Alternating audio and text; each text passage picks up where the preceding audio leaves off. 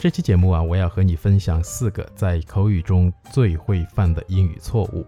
So in this episode, I'm about to share with you four mistakes that English learners often make. 来，第一个错误也算是口误了，那就是一个男生说起他的女朋友就说成了 he，一个女生说起她的男朋友就说成了 she，因为中文里男的他、女的她。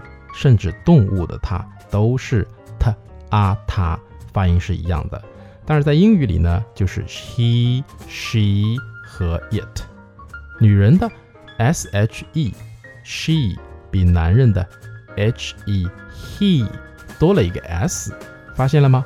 说明啊，每个女人都在追求 S 型身材。当然了，现在有些摩登男的身材比女人还要 S 型，这脸的前凸后翘。好家伙！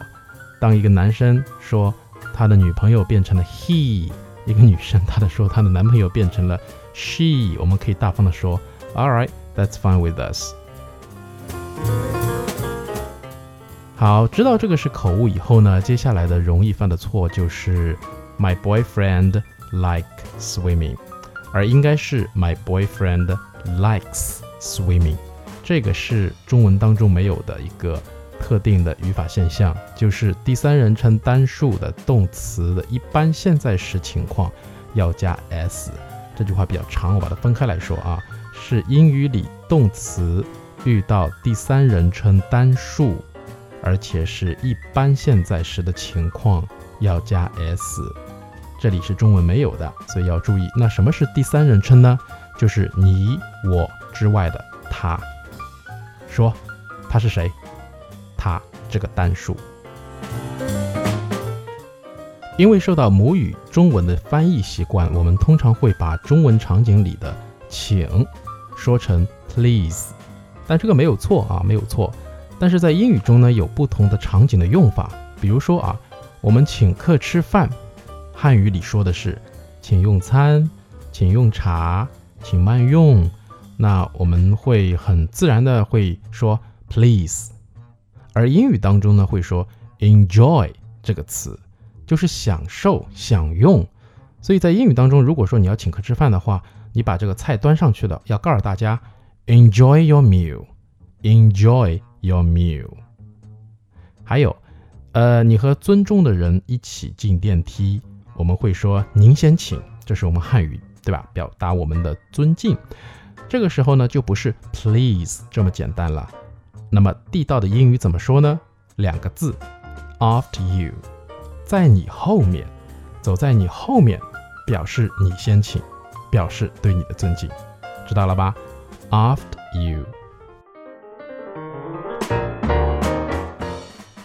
第四个错误是把形容词 ing 的形式和 ed 搞混。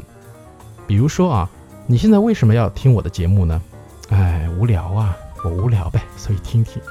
行，如果我的节目能帮你打发无聊，又让你学一点点英语，那我也很开心。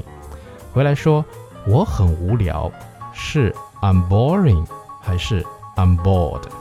这个呢，话得分两头说。如果啊，你现在没事儿做，无聊，那就是 I'm bored 加 ed 的形式。但是如果你本身就是个无聊的人，你经常跟朋友聊天，聊天聊着聊了就会把天儿给聊死了。Sorry。You are a boring person。你这个人本身就超无聊，没人愿意跟你做朋友的。